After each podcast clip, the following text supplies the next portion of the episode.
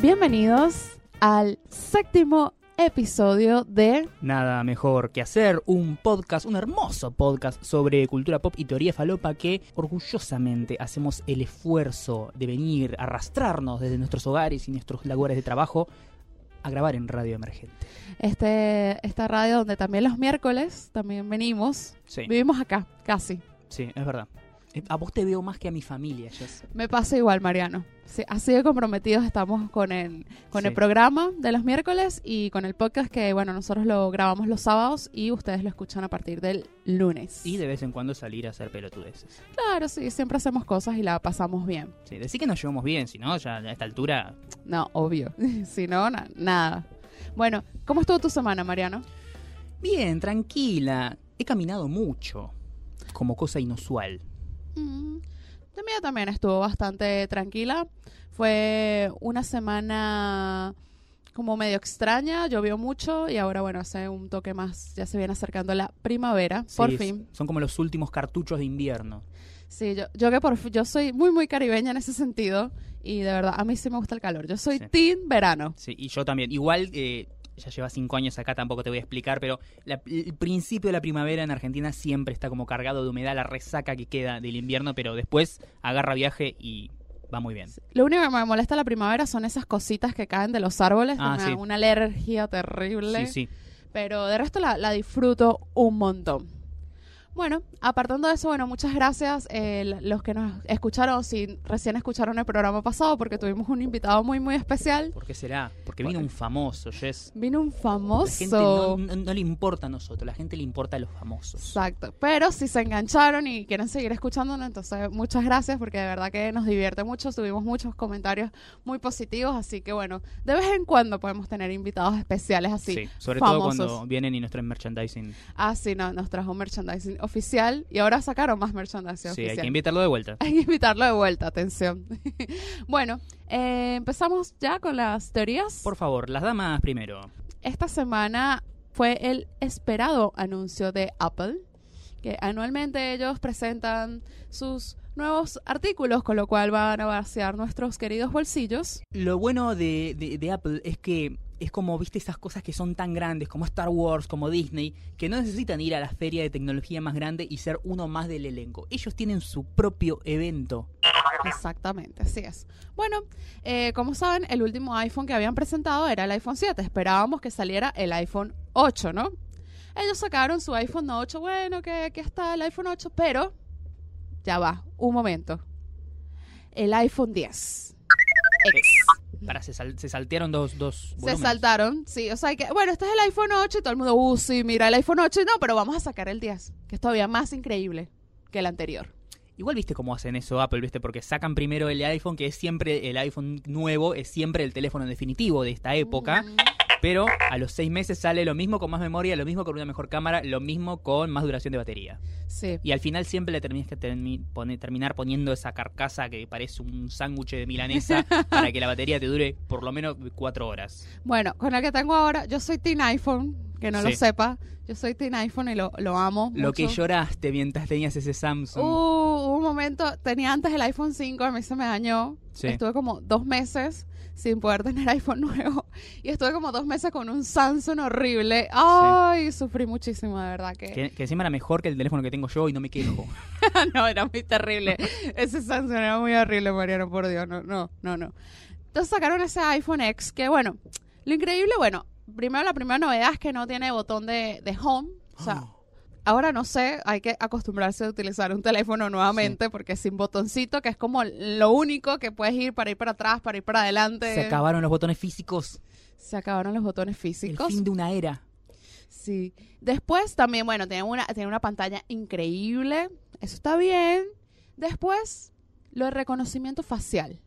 Eso, eso desató cierta controversia. Eso, Lo mismo que eh, podemos hacer una analogía con lo que fue el iPhone anterior, con Mm. esos auriculares que tenías como dos De penes Bluetooth. colgándote de la oreja. sí, que eran eh, inalámbricos. Sí. Bueno, ahora también la batería se va a cargar ina- inalámbricamente. ¿Cómo es eso? No, así como los auriculares. No tienes que tener el cable. ¿Pero sino- qué viaja por el aire la electricidad? Pues al parecer sí. Es así. Eso es, eso es- eso es, eh, cuasi Harry Potteriano. Bueno, y lo del reconocimiento facial le sacaba Black Mirror. Sí, sí, sí. Totalmente. Pero generó, bueno, una cantidad de memes Sí. en, en internet, en Twitter, en todos estos lados, como que, bueno, ahora, nada, solamente tienes que esperar que tu pareja esté dormida Sí. y le pones el teléfono y ya de una. Hermoso. No, pero igual el reconocimiento facial también va con el, con los o- con la parte de, de los ojos. Sí, estamos a, a nada, a, a- a tres iPhones de que la próxima, bueno, tengas que, no sé, escupir ahí arriba del teléfono y te reconozca el ADN. Había un amigo que, que decía como que, no, y si tengo un accidente y me queda la cara volteada, ¿cómo hace para Sí. desbloquear el teléfono? Tengo una cicatriz que me atraviesa el rostro de mi lado a lado. ¿Qué, Sí. qué onda? ¿Des- ¿Desbloqueo medio teléfono? ¿Qué hago? Yo también me pregunto y que, porque viste, la huella dactilar, bueno, nunca cambia, pues, o sea, siempre es la misma, ¿no? Sí. Pero yo digo, no sé, yo me veo distinta cuando me maquillo a cuando estoy sin maquillaje. Cuando me hago reconocimiento facial, o sea, hago como el primero, tengo que hacerlo maquillado o sin maquillaje. Claro. Y para desbloquearlo, o sea, si lo hice maquillada, tengo que estar maquillada para poderlo desbloquear o no. Porque- Va a ser muy difícil, la gente de, de iPhone va a ser muy difícil que pueda leer los mensajes a la mañana cuando recién se levanta. Claro, porque imagínate Kim Kardashian o las Kardashian, que ellas se hacen todo un contouring en la cara donde les cambia el rostro. Ellos, ellos, ellas se sacan, con la magia del maquillaje se pueden Sí. sacar. Se sacan cachetes, se sacan papada, se ponen más boca, ¿sabes? ¿Y cómo hace esa gente? Claro. ¿Las reconoce o no las reconoce? Tendrías que escanear la foto del DNI, viste que es la, la peor Uh, foto no. posible. Terrible. De paso mi foto del DNI no era ni rubia en esa foto. Reconozco que eh, no, no, no la tengo vista. ¿No la has visto? Bueno, No. yo, yo después te la, te la pongo. No, de paso, esa foto del DNI de mi último DNI, a mí me robaron, fue que me robaron un día. Y nada, fui el lunes hacia la comisaría, así que sí, hola, por favor, necesito un DNI nuevo. O sea, y fui así con mi peor cara, literalmente. Por lo menos la del DNI anterior, eh, yo tenía que llevar la foto. Sí, Y entonces ellos me la escaneaban, no sé qué y tal. Pero esta segunda vez fui yo que me tomaron así la foto un lunes a las 9 de la mañana, luego de que me robaron, pues. sí. Encima lo peor es, eh, son los, los peores, tienen que contratar fotógrafos profesionales para sacarte la foto del DNI. Los hijos de puta ni siquiera te avisan al momento que van a hacer clic para sacar la foto. Bueno, pero tampoco es que vas a mandar una selfie. No, obvio, pero mínimamente que sea una... Primero que es una cámara buena, ¿sí? Porque esas, es, las cámaras que utilizan son una mierda. Y segundo que no te diga solamente, bueno, uno, dos, tres, o que al momento que estén sacando, dice, mira, estás poniendo una cara de idiota, modifica el gesto porque esto queda para toda la vida. No les importa. No, obvio. Na- nadie sale bien en su foto de, de documento. No. Es Pero- más, creo que, creo que cuanto más eh, lindo instagramable sos, peor es tu foto de, de DNI. Sí, yo creo. Por lo tanto, yo tengo un- como un sano equilibrio.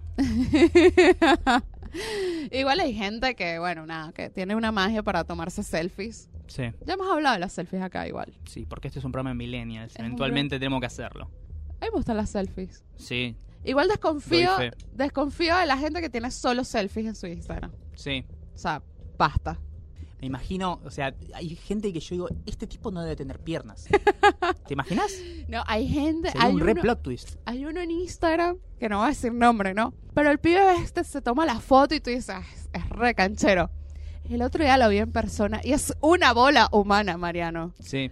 O sea, yo le dije, no puede ser. O sea, el tipo de verdad parece que, que no, pues. No, hacen una arquitectura de imagen tremenda. Tremenda, con los filtros, la... Es que todo depende, pues. Sí. Y bueno, nada. Entonces, bueno, nada, esperemos ese iPhone a ver qué onda. Ya Black Mirror hizo chistes y otra cosa, pero bueno, nada. De verdad que eso no fue lo que más impactó. ¿Sabes qué fue lo que más impactó? ¿Lo qué? No fue reconocimiento facial. Los animojis. Oh, sí, sí, sí, eso. Que igual me decepcionaron un poco. Primero era como, No. no, genial, buenísimo. Y después los vi en movimiento y dije, "Ah, para esto lo- los hubiera puesto fijo y ya está, macho. Bueno, pero justo esta semana Snapchat, bueno, hay gente que todavía usa Snapchat acá, Sí. no sé si hay gente que no. Yo no, yo lo Sí. desinstalé. Claro, sigue conectada al respirador artificial, todavía no, no lo demos por muerto. Pero viste que ellos habían sacado el año pasado, antes que muriera, antes justo, eso fue como justo antes o, o un toquecito cuando, cuando Instagram sacó las stories, ellos habían hecho como esa, se habían unido con los Bitmojis y tú puedes hacer tu propio Bitmoji que lo puedes incluir en, tu, en tus historias. Ahora el Bitmoji es animado. No, interesante. Me, me hizo como sonar como también lo del Animoji de Apple, como que Sí. capaz Que seguramente, o sea, no sé, un, un teléfono activado en un bolsillo que se toca cosas y empiezan a mandarse emojis va a tener una, una, una trama más interesante que The Emoji Movie.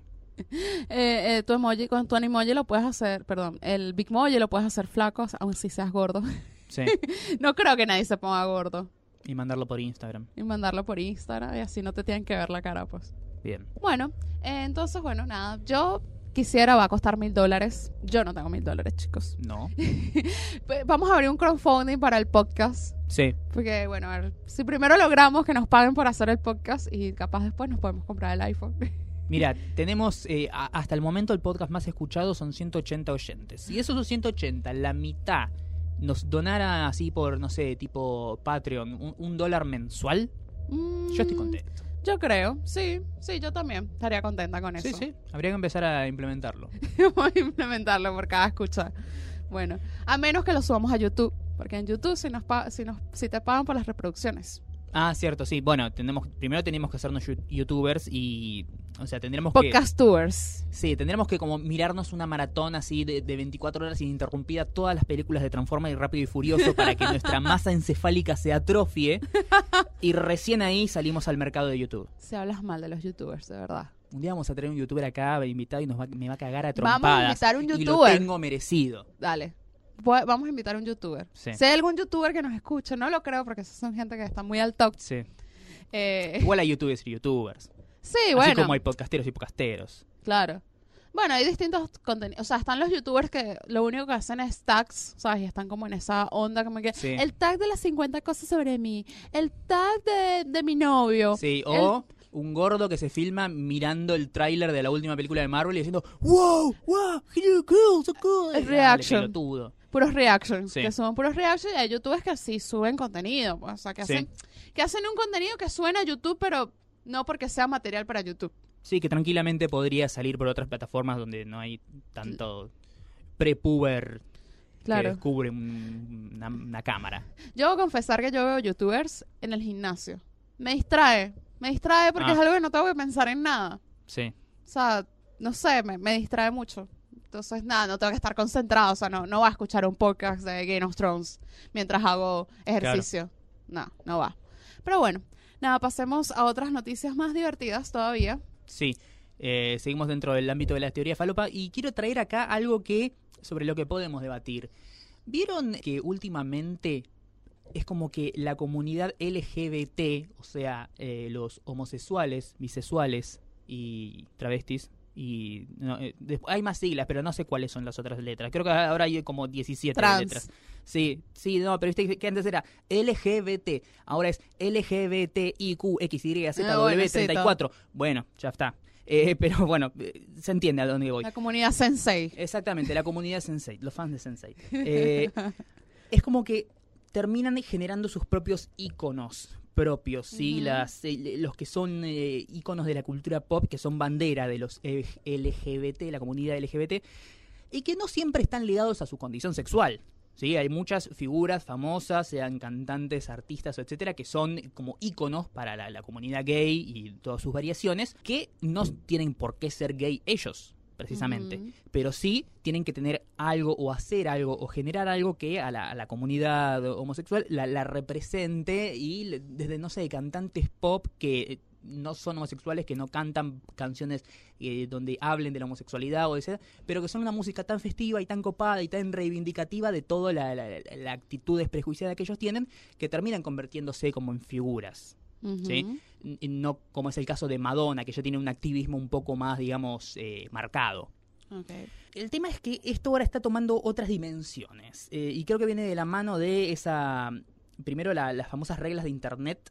Creo que hay una. Creo que la, la regla 34 que dice si dos cosas, sean personajes o personas reales, existen, seguro hay porno de eso. Ajá, sí, esa, y esa la sé. después, eh, claro, el, el famoso yaoi, que es esa eh, variante de la animación japonesa donde siempre es, o sea, son dos personajes, son hombres, son gay.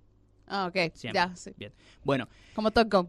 exactamente, como Top Gun. Eh, Top Gun es una película gay, el que no lo sepa, eh, se lo acabo de, de decir. Sí, Top Gun no es una película gay, Top Gun es una película de putos. Hablemos Sí, con propiedad. exacto. A lo que voy es que ahora están empezando a tomar iconos que terminan siendo un tanto chocantes. ¿Está familiarizada con una película de terror que se llama The Babadook? Sí. Bien, película australiana de terror independiente muy buena, una de las mejores de la última década. Sin embargo, Eh, ¿Sabías que ahora The Babadook es un, un alto valor muy querido por la comunidad homosexual? No. Se convirtió en, un- en un ícono. LGBT eh, Como el Lady Gaga. de Babadook que eh, no voy a meterme primero en, en la ronda de recomendaciones. Es una gran película, véanla, está para ver en Netflix. Eh, el Babadook es básicamente una especie de entidad demoníaca que es como la representación física y material de la pena, el duelo, el dolor, ¿sí? Que se manifiesta en la forma de un personaje de un libro que al principio parece un libro infantil, pero después, a medida que la madre se lo lee a su hijo, se vuelve cada vez más creepy y al final, una vez que termina de leer ese libro, es como que lo, lo conjuró y al final ese demonio trata como de poseer a la madre para que termine matando a su hijo. Es una gran película. Sin embargo, la comunidad LGBT ha, ha tomado al Babadook como un estandarte de, de bueno, de lo que todos, lo que, lo que ellos tanto quieren. Eh, dicen, The Babadook is the rise of a queer legend. Queer como Queer, sí. Y si te lo pones a pensar es una cosa muy tirada de los pelos. Pero si lees entre líneas, obviamente no creo que haya sido la intención del director ni del guionista de las personas que crearon esa película, pero si empezás a trazar ciertos paralelismos, hay como cierto basamiento realidad. Esta es una cosa que nació en Tumblr. O sea, listo. Sí, bueno. Con eso ya, ya, ya entendiste de, todo. de donde casi vienen, de donde vienen casi todas las teorías falopa. Sí, de más o Tumblr. menos. Pensalo en esto. El Babadook es eh, un monstruo eh, terrorífico que destruye familias y que todo el mundo trata de suprimirlo y ocultarlo y mantenerlo ahí.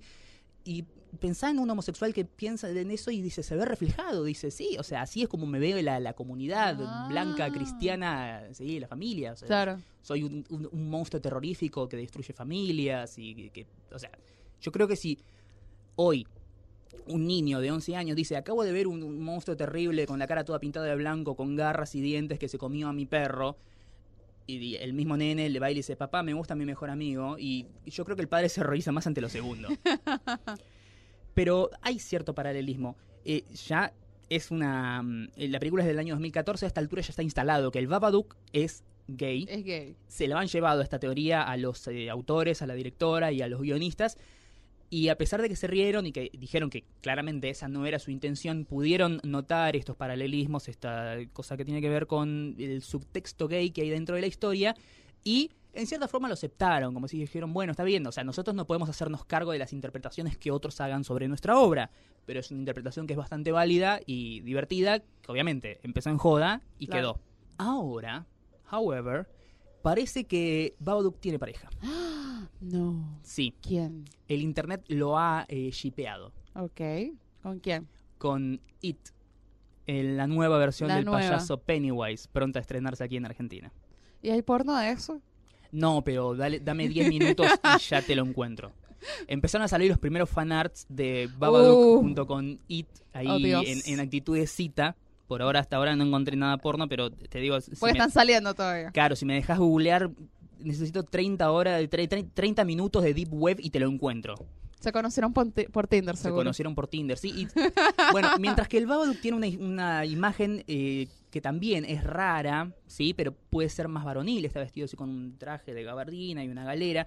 Ajá. It ya es un poco más tirando para lo puto. ¿sí? Claro, Porque sí. Es un payaso puto. maquillado con un montón de volados, como si fuera un arlequín del siglo XVI. Y es el pasivo. Y, te- y es la mujer de la relación. Sí. Yo soy más gráfica, pasivo. Bien. Y tiene un poco que ver con esto, ¿no? De la, la comunidad gay, la comunidad queer, o como quieran decirle, que también toma estos símbolos que, pensarlo también en, transando el paralelismo, ¿no? Que ellos reivindicando y resignificando y adoptando ciertas cosas que para el normal de la sociedad heteronormativa, ¿sí?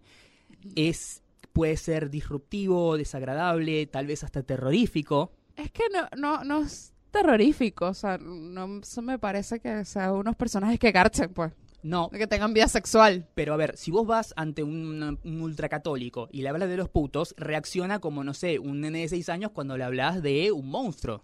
Claro. ¿sí? Es, Sí. es la manifestación de todos sus miedos. Es esa cosa que viene a destruir mi estilo de vida y acabar con todo lo que es bueno. Bueno, Y en cierta forma, tiene sentido que un gay que vivió toda su vida oprimido y siendo Mm. rechazado tienda a identificarse con un, entre comillas, monstruo. Um, pero tomarlo como una cosa de, de orgullo, del Claro, del sí, famoso sí. pride, ¿sí? Y sacarlo adelante y convertirlo en un ícono, resignificarlo, y tiene como, como cierta cosa copada. Pero ¿por qué la gente gay o de la comunidad LGBT siempre tiene que estar buscando íconos? Creo que por- es precisamente porque, repetimos, ¿sí? es una comunidad que históricamente siempre fue minoría, siempre Claro. vivió oprimida, y a pesar de que sí, ahora estamos en una nueva era y todo, pensá en esto. ¿Cuántas series eh, y productos culturales, libros, eh, novelas, eh, películas existen con personajes heterosexuales? Un montón. sí, sí. ¿Cuántas con personajes gay? Muy pocos. Y podés decir, sí, pero ahora hay un montón, están saliendo un montón. Sí, pero a ver, estamos hablando de cuántos años de la historia de la humanidad. Claro, no, no. Sí, o sea, hay que igualar un montón. Y tiene sentido que la comunidad gay busque tomar y apropiarse y resignificar otras cosas que tal vez no fueran eh, intencionalmente creadas para apuntar a ese público, a ese target. Bueno, ¿sabes como la teoría esta de que la- las princesas estas, las de Frozen, que Elsa es lesbiana? Sí, esa es re lesbiana. Esa es lesbiana. Let It Go es eh, no solamente habla de reprimir mis poderes, sino toda mi, mi represión, sexualidad. mi sexualidad reprimida. No. Bueno, no es sé. que si, a ver, si, pero si mínimamente leíste a Freud, cosa que no hice, pero bueno, si mínimamente leíste a Freud, sí. todos son putos, Sí. todo tiene que ver con el sexo y todo. No, bueno, sí, no, no nos vamos a poder acá una clase de Freud acá porque puede ser muy Sí, o sea, perturbador. todos los- todo, todo tiene que ver con el sexo, todos los hombres son putos, todas las mujeres quieren coger a sus padres. Sí. Sí, sí. Bueno, eh, no sé qué vamos a hacer. Bueno, justo esta semana se estrena eh, It, la Sí. nueva versión, que tuvo muy, muy buena taquilla en Estados Unidos. Sí, Más de está rompiendo. 100 millones de dólares el fin de pasado. Este fin de no, no sé qué onda, pero nada, está muy buena al parecer. Yo no la he visto. sí. Ante un mal año de Messi, Andy Muschietti está cerrando como el mejor. pare- parece que está perfilado para argen- ser el argentino del año 2017. Es la Argentina del año. ¿Verdad? ¿Y quién fue el argentino del año del año pasado? No, no sé. No sé. ¿El potro, tal vez? Del Potro. Del Potro siempre es el argentino del año. A mí me gusta mucho Del Potro. Sí. lo, lo banco. Lo, siempre lo, lo he bancado mucho. Me hubiese encantado que lo hubiese ganado Fer. Pero bueno, no nos vamos a poner a hablar de deportes acá. Pero bueno. Nada, justo esta semana, ya adentrándonos un poco más a la cultura pop, esta semana pasó algo. ¿Qué pasó? Yo andaba por la calle y pasó un auto. Y el auto tenía puesto una canción. Que es una canción que yo vengo escuchando hace como cuatro meses atrás. Pero acá no la había escuchado. Nunca. Después que escuché esa canción, Mariano me preguntó, Jessica, ¿qué es el track? Porque todos están hablando de eso. Y Sí. yo, wow, por fin llegó el track Argentina. Comprendo el concepto de trap como trampa en inglés, pero es aparentemente un género musical que, eh, debo decir, no he escuchado muchas canciones de trap, pero lo muy poquito que escuché dije, ¿qué mierda es esto? Eh, sí, no es de mi agrado, pero quiero saber de dónde vino. ¿De dónde viene todo lo malo? No, mentira. De Puerto Rico. Ah, está bien. Ahí viene reggaetón también. Sí, un abrazo a todos nuestros oyentes de Puerto Rico, que seguro son muchos. Saludos Puerto Rico. No sé, ya quedó media isla con el huracán. Ya no podés entrar a la República Dominicana, ya eh, estás, con- estás tachando países del Caribe del mapa. Ay, no. Después de ese episodio que me metí con la gente de República Dominicana, me dijeron que era una racista. Pero bueno, nada. El track llegó a Argentina. De hecho, este personaje que se llama Bug Bunny, que es como el. el Conejo que- malo. sí. Conejo malo, que es como el que. El, el que está imponiendo Sí. este- esto, como el más conocido de toda esta gente del track, se presentó el sábado pasado acá en, en el Luna Park. Y aparentemente llevó un buen número de gente. Llevó un buen número de gente. Obviamente no vendió cinco fechas como Luis Fonsi con Despacito, No. pero Pero no es, no es un fenómeno que puede rastrearse solamente a las bailantas, el trap, digámoslo.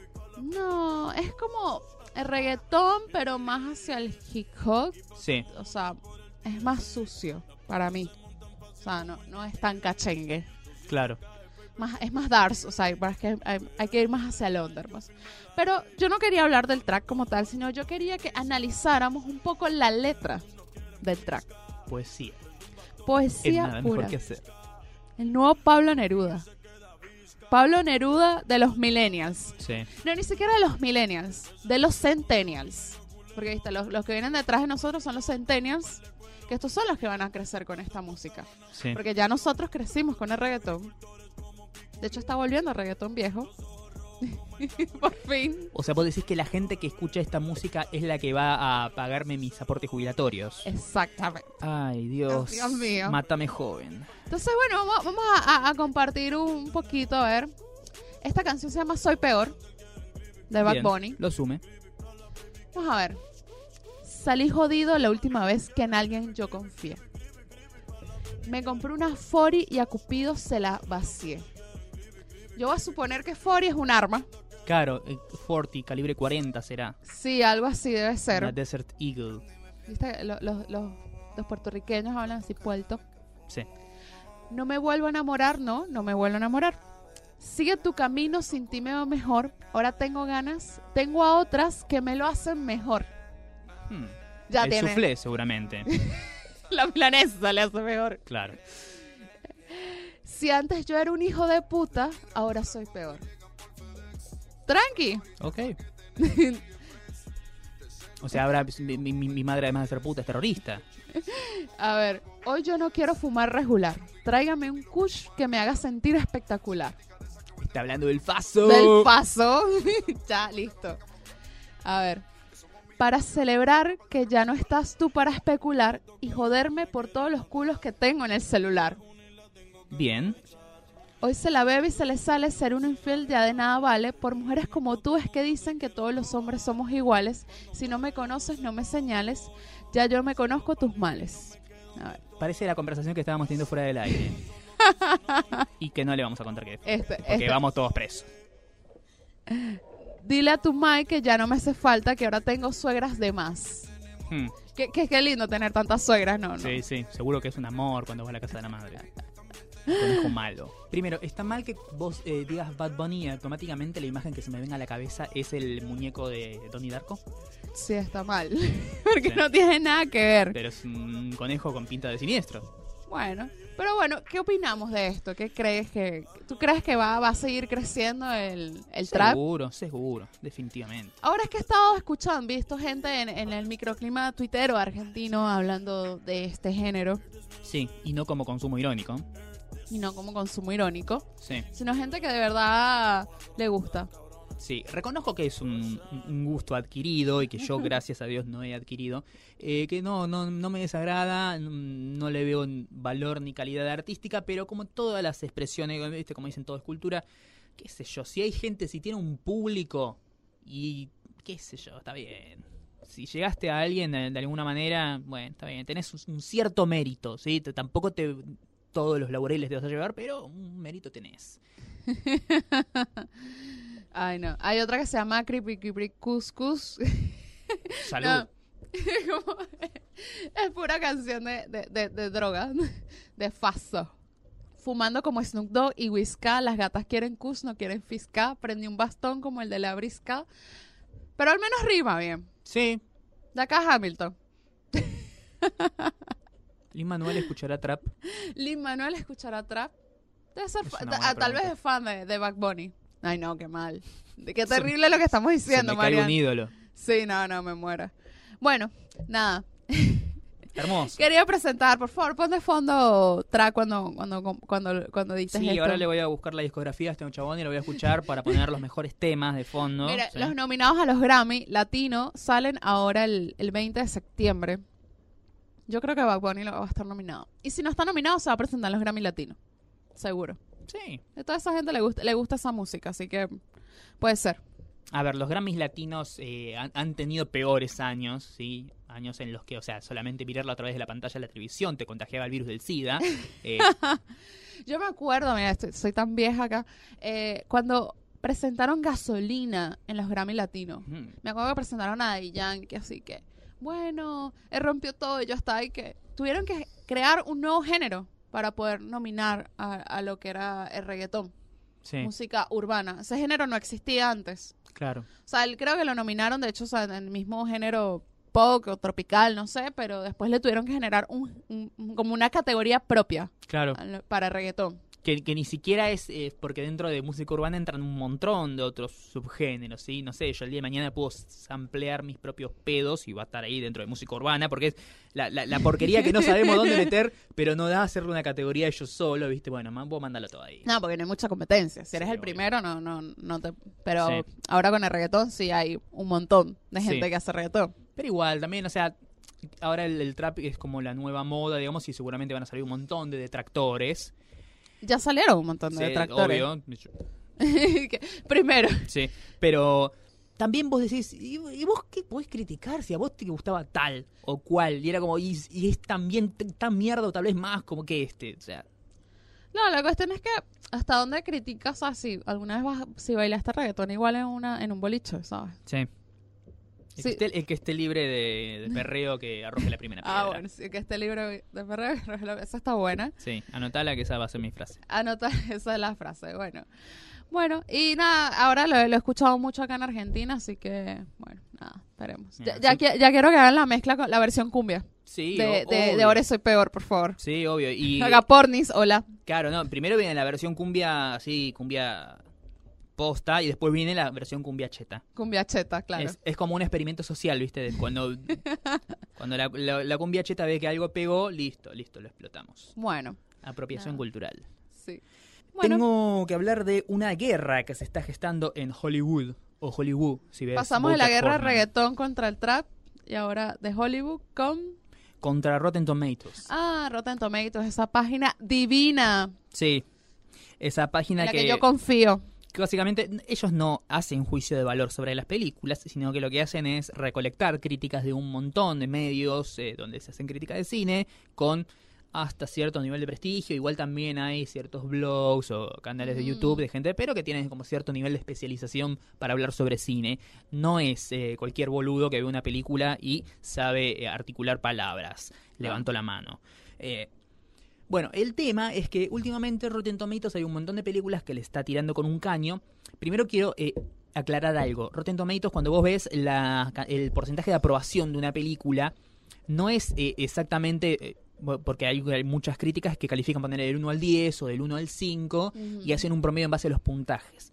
Hacen un porcentaje de aprobación, ¿sí? Si una película tiene todas críticas que son, no sé, un, para Rotten Tomatoes de 6 en adelante es positivo. Tiene todas que son 6, la película va a tener un 100%, porque es un Mm. 100% de positivos. ¿sí? Claro. El- Lo, lo cual no indica que es una película perfecta. ¿sí? Pero si vos calificas una película perfecta, la calificas con un 10 Claro. o con un 5, dependiendo de tu sistema. Bueno, el tema es que últimamente hay un montón de tanques de taquilla a los que Rotten Tomatoes les está tirando con un caño. Repito, no ellos, sino las críticas de todos los medios en general que son levantadas. Y desde Hollywood dicen que primero eso eh, afecta la taquilla de las películas y por otro lado dicen que también es como que el sistema Rotten Tomatoeano lo que hace es como simplificar un poco la crítica.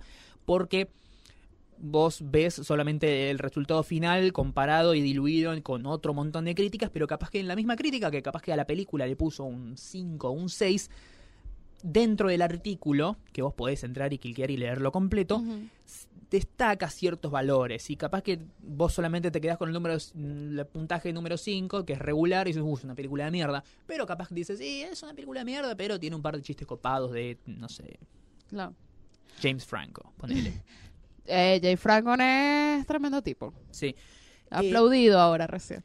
¿Y quién es el que está encabezando esta movida? Primero los estudios. Sí. Y por otro lado, eh, Brett Ratner, un director, que de hecho ha hablado en nada de off the record directamente, han dado entrevistas donde él eh, dice, creo que Rotten Tomatoes es la destrucción de nuestro negocio. It's the destruction of our business. Eh, primero que Brett Ratner no puede criticar absolutamente a nadie, ¿sí? Claro. Porque Brett Ratner, primero, sos un hijo de mil puta que destruiste la franquicia X-Men con la tercera de X-Men. Creo que después de eso tendrías que haberte retirado de la vida, o sea, te tendrías que haber suicidado. y segundo, o sea, fíjate bien qué son las películas que no están siendo bien criticadas. Porque podemos sí echarle la culpa a las críticas que son negativas. Segundo, si las críticas son negativas es porque la película tiene evidentes fallas. ¿sí? O sea, nadie critica una película buena a propósito por deporte. Y fíjate que la- las- las grandes perjudicadas por este, entre comillas, boicot de Rotten Tomatoes son películas que este año fueron películas de mierda, ¿sí? Como por ejemplo Baywatch. Sí.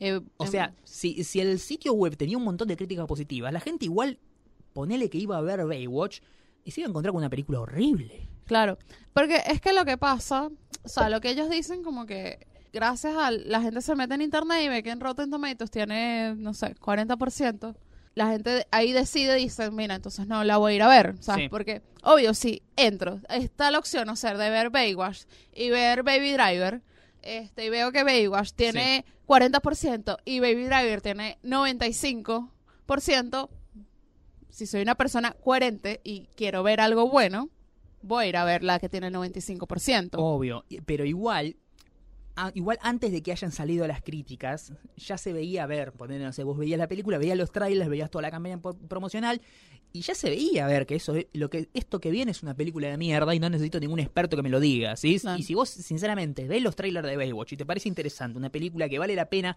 acá en Argentina gastar más de 150 mango para ir a ver, hacete ver la cabeza por un profesional de la salud porque algo te pasa, macho. Claro, pero es que yo digo que, o sea, no son ni siquiera los 150 pesos. Es tu tiempo. Sí. Y ahora salió como el contraataque, no eh, Rotten Tomatoes per se, sino varios consultores, estudios y periodistas están sacando eh, ciertas estadísticas y artículos diciendo que no, que Rotten Tomatoes no le hace un daño a la industria. La industria se hace un daño a sí misma sacando, Claro. sacando películas de mierda.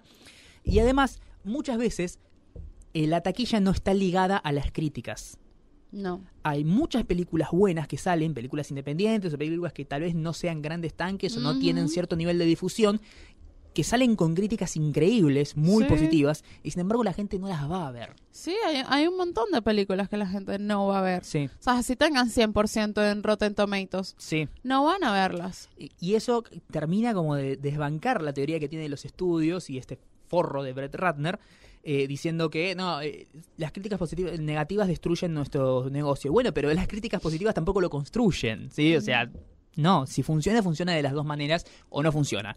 Por lo cual me he dado el lujo de putear un poquito a Brett Ratner y decir que esto es una completa y total mentira. Sí, para mí también es, es una mentira. O sea, yo confío en Rotten Tomatoes porque Rotten Tomatoes como tiene todas las críticas de todos los Sí. críticos, entonces yo en vez de leerme 40 blogs, ¿sabes? Voy directamente y veo cuánto porcentaje tiene y... Sí, es Y más, ya. yo lo que hago es eso y después cotejo con Metacritic, como para, viste que siempre hay como un par de puntos de diferencia.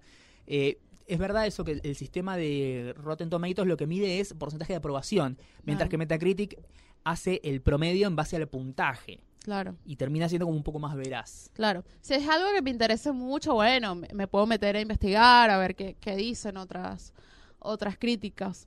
Pero en teoría es eso, o sea, también hace 10 años yo fui a ver muchas películas de mierda y, y no existía eso, o sea, no había ese acceso. O sea, yo, Sí. no sé, me acuerdo que fui a ver Las Tortugas Ninja, la primera que salió, como en 2007, no sé, no me acuerdo. Sí, Y me acuerdo que fui el día del estreno, un quilombo de gente. sí. Una película porquería, ¿no? O sea, pero... Sí. Ahora, ahora uno dice, uno ya está más grande, mi tiempo vale oro. Sí. No voy a ir a ver una película que tenga 40%. Obviamente. Y además, eh, la experiencia cinematográfica, o sea, el hecho de ir a ver una película es muy subjetivo. Lo que a vos te parece genial, a mí me puede parecer una mierda y viceversa. Es que es así. Seguro que hay fans de The Rock y de Zac Efron que fueron a ver Baywatch, ¿sí? Y no les importó que la película eh, no, no es graciosa cuando intenta ser graciosa, que los efectos especiales digitales de fuego se ven como si yo los hubiera hecho con una Commodore 64. Pero bueno, no importa, las fueron a ver y la disfrutaron, bueno, fenómeno. Sos un boludo, pero estás en tu derecho. Pero, por ejemplo, este año, Get Out, Sí, está bien, la película. sí, Tiene como 98% Sí. en Rotten Tomatoes. A mí, Jessica, sí. no me gustó. O sea, la vi y no me cambió la vida, no hubo un antes, un después, como que está bien. O sea, no, no, no salí diciendo, uh, sí, peliculón, es la mejor película de la vida. Está bien, sí, tiene 98%, me parece correcto, pero a mí, ya, o sea, no me cambió. Sí, sí, sí. Tuviste una respuesta más moderada a la película que eh, la, la media, digamos. Claro, o sea, tampoco quiere decir que si tiene 98% te tiene que gustar sí o sí. Sí, O tal vez si tiene 60 puede ser hasta que te guste, porque hay películas malas, placeres culposos, que te gustan. Hay películas que están ahí en una zona gris, que o sea, están bien. Valen la pena y tu tiempo verlas, pero tampoco son maravillas. Exacto, o sea, es- cada película al final, ¿sabes? Lo que a ti, o sea, yo puedo decir, una de mis películas favoritas es Legalmente Rubia. Sí, Y es una película que está muy bien hecha. Es un viaje del héroe súper redondo. Tú lo analizas y es todo, to- to- totalmente correcta la película. sí, sí, sí. Más no hay nada que tú puedas decir, no, pero no, no, está correcta. No es la mejor película del No, mundo, obvio. no se va a ganar 20 Oscars, No es una obra maestra, no revoluciona el género, pero está bien. pero está bien, ¿sabes? Como que... Y hay gente que me puede decir, no, esa película de mierda, que no te gusta, ¿sabes? Ya está. Pero, y hay otras películas que me han volado la cabeza que me encantan, no sé, por ejemplo, Berman, Whiplash. Son películas así que yo digo, wow, sí, o sea, ahí yo sí salí un antes y un después en mi vida después de ver esa película. Cada quien va al cine buscando algo distinto. Tal vez la gente que fue a ver Baywatch eh, fue buscando ir a reírse un rato, Sí. pero si ni para eso funciona, bueno, yo no la vi, así que me salvé, no sé. Tal vez un día la engancho y, y no sé, capaz la paso bien porque no sé, estaba un domingo en mi casa sola y nada, y la pasé bien viéndola. Hay veces que, la- le- le- eh, más allá del concepto de crítica, el hecho de que una película sea mala la hace muy disfrutable. Exacto, sí, como esta ahora la- lo que van a sacar ahora James Franco de Disaster Artist. Sí, basada en The Room, una Basa- gran película. Una gran película que era tan mala que la gente se cagaba Sí, la sí. risa y que, ¿qué es esto? Sí, sí, es muy buena, pero no por los motivos que corresponden. Claro, o sea, te, te puedes reír, ¿sabes? Como que es tan mala que, ¿sabes? Funciona hasta cierto punto. O sea, la gente tiene que estar clara de lo que, de lo que va a ver a- lo que, y lo que quiere hacer. O sea, para mí el, lo malo, ¿sabes? Que ahora obviamente el cine tiene, tiene mucha más competencia. La ge- hay mucha gente que prefiere quedarse en su casa viendo una película Sí. por Netflix, descargándola en un torrent. O sea, hay un, un montón de más opciones para hacer o prefieren ver una serie que irse a gastar, no solamente irse a gastar los 200 pesos al cine, sino ir a perder dos horas también. Sí, O sea, hay más competencia. sí, sí, sí. Y la industria también, siempre que aparecen problemas, lo primero que tiene que hacer es mirar para adentro y después buscar culpables afuera. Sí, yo me imagino, no sé, desconozco el, el background histórico, pero seguro cuando empezaban a salir las primeras críticas de cine en los diarios, seguro que la gente decía, no, estás destruyendo, me hizo un boicot. bla". Y no, fíjate Eh, que no. Es que siempre, es que el periodismo y, y la crítica siempre va a ser subjetivo. Al, Sí. fin- al final siempre es subjetivo. A Sí. menos que. Porque la verdad es que cualquiera, cualquiera se puede poner un blog, se puede poner una página web y sentarse a escribir críticas. o sea, es así. O sea, no, no, no hay nada, ¿sabes? No, es- no es como que. No, no es una operación de corazón abierto que, Sí. bueno, tienes que estudiar 40 años Estás y describiendo mi vida, Jess. para abrirle el corazón a alguien. Para un poco. No, pero es verdad, o sea, al final cada quien puede opinar lo que quiera. Sí, sí. ¿Sabes? Entonces, es totalmente subjetivo. El cine es así, es subjetivo. Sí, hay unas bases. O sea, el otro día yo leí a alguien en Twitter que decía, no, yo no confío en esa gente que analiza las películas desde lo técnico. Yo, yo confío en, los que lo analizan desde lo que lo hacen sentir. Y yo, pero es que desde que lo hacen sentir, Es muchísimo más subjetivo. súper subjetivo. Sí, al final termina siendo de esas personas que valoran a las películas solamente por el hecho de que existen y son películas. Sí, porque Te obviamente... da lo mismo, no sé, un tranvía llamado Deseo que, no sé, Birdman, que Baywatch. Exacto, es, es muy diferente ir a ver The Notebook sí, eh, despechado claro. a, no sé, con 50 años y 5 hijos, no sé, o sea, es, es diferente, ¿sabes? Como, como la película también a ti te, te afecta. Entonces es, es totalmente subjetivo. Yo, yo soy de las que lee críticas y sí, me gusta que me hablen de la cámara, me gusta que me hablen del sonido, me gusta que me hablen de las actuaciones, porque para eso fuiste a ver la película. Sí, Si yo quiero sentir algo, voy yo a verla, ¿sabes? O sea, cada quien toma la película como, como no sé, como le, como le plazca y como en, en el momento que esté pasando por su vida. bien. Llega el momento entonces de eh, la ronda de recomendaciones cuando nosotros básicamente lo que hacemos es contarte en qué invertimos nuestro tiempo en la semana y te traemos algo bueno que puede ser.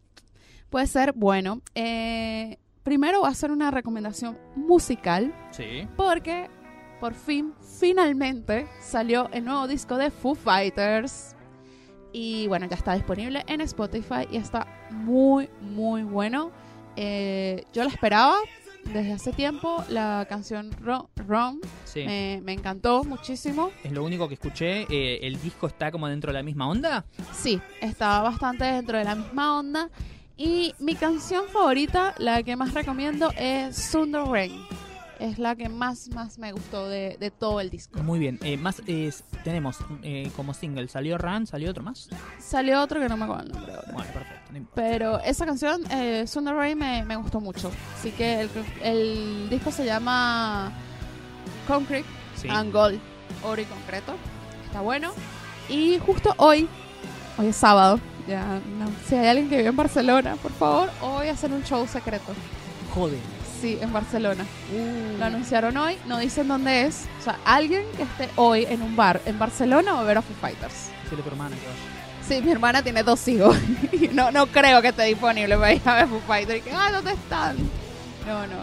Pero bueno, esos son algunos cantantes que hacen esas cosas muy copadas. Así que si viven en, unas, en Barcelona, ay, ojalá puedan disfrutarlo porque está buenísimo eso. Bueno, por mi parte quiero recomendar una película que me gustó mucho, una película que una película argentina que salió este año en el mes de marzo. Sí, en el mes de marzo. Que también tuvo una salida muy chiquita, tuvo muy pocas salas, muy poco tiempo, muy poca gente la fue a ver, pero sin embargo, para mí, a mi manera subjetiva, rotentomaiteana de ver la vida, eh, es una de las mejores películas del año, por lo menos de las mejores películas argentinas. Después está ahí, está en la lista de las mejores del año, si entrará en mi top 10 de fin de año, no lo sé.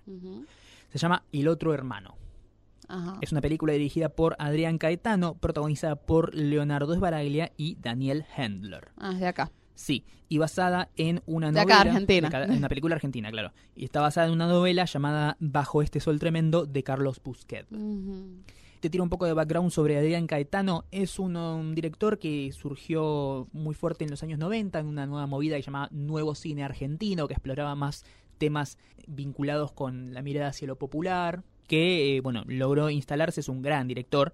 Eh, tiene una cosa que alguno- para algunos es medio como snob. Él cuando en, en los créditos se presenta pone Adrián Caetano, dirección y encuadre Ah, y encuadro. no solamente como director. Y tiene mucho que ver porque la película está quirúrgicamente diseñada.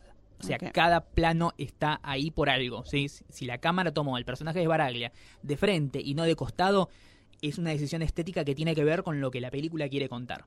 Y en cierta forma, eh, está bueno que Caetano marque el, el nivel de control que él tiene sobre el relato cinematográficamente hablando. ¿De qué trata la película? Eh, los dos personajes, Leonardo Sbaraglia hace de Duarte y Daniel Hendler de Setarti. Se conocen solamente por los apellidos. Ok. Setarti es un ex empleado público que viaja a la localidad de Lapachito, un pequeño pueblo en la provincia de Chaco, para identificar el cuerpo de su madre y de su hermano que fueron asesinados a escopetazos por eh, el nuevo marido de su madre, eh, que es amigo de Duarte. Ahí es donde Setarti lo conoce a Duarte, es un militar retirado que eh, lo convence de hacer juntos una estafa para cobrar un seguro de vida. Este hombre que asesinó a su madre y a su hermano es un ex policía, eh, conocido de Duarte, de la fuerza, de lo militar y etcétera, y lo que quieren es hacer como una especie de estafa ahí, truchando papeles, como para que eh, Setarti cobre un, un seguro por su madre y su hermano muertos y se dividan la plata. Ok. Y a partir de ahí es cuando la cosa se empieza a poner turbia. ¿Dónde se puede conseguir la película? Se puede ver en Netflix. Ah, está en Netflix. Está para ver en Netflix Ah, actualmente. Muy bueno. Y además hay una plataforma que se llama cine.ar, Ah, sí. que es eh, lo que antiguamente se conocía como Odeon, que es una Ujú. videoteca, una filmoteca de todo lo que es cine y series argentinas. Y ahí también está para ver, eh, seguramente esté en el catálogo solo de Netflix Argentina. Bueno, si está en Netflix, está bien. Lo que tiene esta película es que es una película muy cruda. Es, eh, tiene una suerte como de thriller western rural muy linda. Si te gusta, por ejemplo, no sé si viste este año Hell or High Water. Sí. Es una especie de Hell or High Water, pero provinciano de acá de la Argentina. Ah. Personajes que están como anestesiados emocionalmente, que hacen o pasan cosas terribles. Y sin embargo es como que no le afectan. A este tipo se le, le- te repito, la madre y al hermano los cagaron a escopetazos y es como, ah, bueno, ¿y cuándo cobró la plata? Sí, es, y es una gran película y la recomiendo bastante. ¿Y de- por qué la recomiendo? Precisamente porque muy poca gente la vio Claro. y se está perdiendo una película muy buena. Bueno, entonces el disco de Foo Fighters disponible en Spotify y el otro hermano disponible en Netflix. Esas son nuestras recomendaciones de la semana. Algo más de Netflix también. Sí, quería recomendar la tercera temporada de Narcos. ¿Redondeó una buena temporada al final? Sí, Más allá de los diálogos muy, que... ¿Mm? Ah, sí, que había hecho los diálogos. No, muy buena temporada, de verdad. Increíble. Véanla. Dicen que a pesar de que la serie se toma tres o cuatro capítulos toma en- su en tiempo. llegar a- al, al punto caramelo, el payoff de la serie es tremendo. Sí, tremendo. De verdad, increíble. Narcos me gustó muchísimo. Vamos ahora con el intercambio cultural, que Sí. hoy no vamos a comer. No, no. No podemos comer en el estudio, chicos. Sí, es algo que tendríamos que haber eh, mínimamente charlado con la gente de la radio si es que lo íbamos a hacer. Sí, pero bueno, pero estuvo divertido, así que bueno, Sí. nada, lo intentamos. Sí. Lo hicimos. bueno, Hasta la próxima vez que traigamos un famoso que tengamos que tentar con comida. así. Sí, porque había que tentarlo con comida, si no, no venía. Sí, sí. Gordo. Este, vamos, con- vamos a hacer intercambio de palabras. Mariano va a empezar por la suya. Mi palabra es una de mis eh, eh, latiguillos de cabecera. Es falopa. Falopa. Bien. Eh, al final de año vamos a hacer el, el- el cuenta falopa. ¿Cuántas veces lo dije eh, a lo largo de nada mejor que hacer? Para mí la palabra falopa, Sí. te digo, a mí, cuando es en venezolano, la traducción sería fumado, Ah, mira. o sea, de drogado, Sí. porque falopa es droga. Así es. La falopa es droga, pero no es cualquier droga. La falopa se la conoce, se conoce eh, creo que esto está cerca de los años 20, los años 30, los años de los tangueros, de Gardel, ¿viste? Ajá. Que eran bastante drogones los tangueros también. Y eh, en esa época se consumía cocaína bastante. Ah, ok. Merca le dicen acá ahora. Merca, exactamente. Pero la falopa era esa cocaína que estaba cortada con talco, con vidrio molido, sí, esa que, que, no sé, tenían un- de un kilo de cocaína Hacían pura, 45. Hacían, hacían, Sí, sí. 10, 20 kilos y lo, lo vendían. La falopa es aquella droga de mala calidad. Ah. Esa droga barata, pedorra y de mala calidad. Y su uso, eh, del uso de esa palabra, se popularizó tanto que hoy hablamos de una película falopa, una serie falopa, Claro. una teoría falopa, ¿sí? Cosas que son así como eh, de mala Como- calidad. como- Sí, de, de- de Pero no solamente de mal- mala calidad, sino como de locas. Sí, o sea, sí. Como de Cosas alocadas. o- alocadas. sí. Sí. O, falopa, ¿Viste esta sí. serie? Sí, sí, es medio falopa, pero Medio o sea, falopa. vale la pena, cumple con su cometido, es efectiva, pero no es una maravilla, ¿sí? Sí. O sea, puede ser mucho mejor, ¿no? Es un buen producto, pero tampoco llega a ser malo. Exacto. A eso vamos con, con falopa, que se puede utilizar para todo. Claro.